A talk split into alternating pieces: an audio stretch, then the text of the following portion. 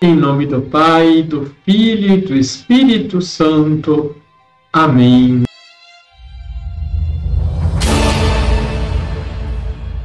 Olá, tudo bem com você? Com Santo Efrem, queremos louvar o Cristo em seu mistério pascal. Glória a vós, amigo dos homens. Glória a vós, ó misericordioso. Glória a vós, ó magnífico. Glória a vós que absolves os pecados. Glória a vós que viestes para salvar-nos. Glória a vós que estavas preso. Glória a vós que fostes açoitado. Glória a vós que fostes escarnecido. Glória a vós que fostes pregado na cruz. Glória a vós que foi sepultado e ressuscitou. Glória a vós que pregastes aos homens e eles acreditaram em vossa palavra. Glória a vós que subistes ao céu. Glória àquele que se dignou salvar o pecador por sua bondade e misericórdia. Deixe o seu like, se inscreva aqui embaixo se você ainda não é inscrito, compartilhe. Liturgia, Liturgia diária de... Santo Agostinho afirma que a vigília pascal é a mãe de todas as vigílias. É no encontro com o Cristo crucificado, ressuscitado, que o cristianismo se fundamenta. São Paulo diz na primeira carta aos Coríntios, capítulo 15, versículo 16: Se Cristo não tivesse ressuscitado, vã seria a nossa fé.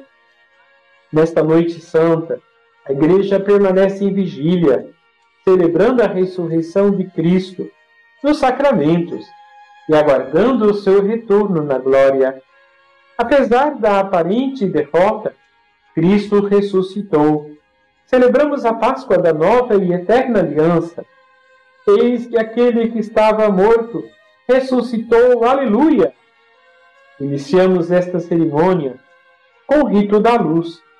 O templo está mergulhado na escuridão, que aqui simboliza a morte de Jesus a ausência de Deus. Mas eis que uma luz brilha e ilumina. Jesus venceu a morte e sua luz brilha em cada batizado. O Sírio Pascal simboliza o Cristo ressuscitado. Em seguida, segue a liturgia da palavra, que nos faz recordar o encontro do ressuscitado com os discípulos de Maús, em Lucas capítulo 21, versículos de 13 a 35. Os discípulos estão tristes porque não haviam encontrado ressuscitado como prometera. E Jesus lhes explica pelas Escrituras tudo o que devia acontecer. Os discípulos só irão reconhecer a presença de Jesus na celebração da Eucaristia. Em seguida, a igreja celebra os novos batizados ou a renovação das promessas batismais.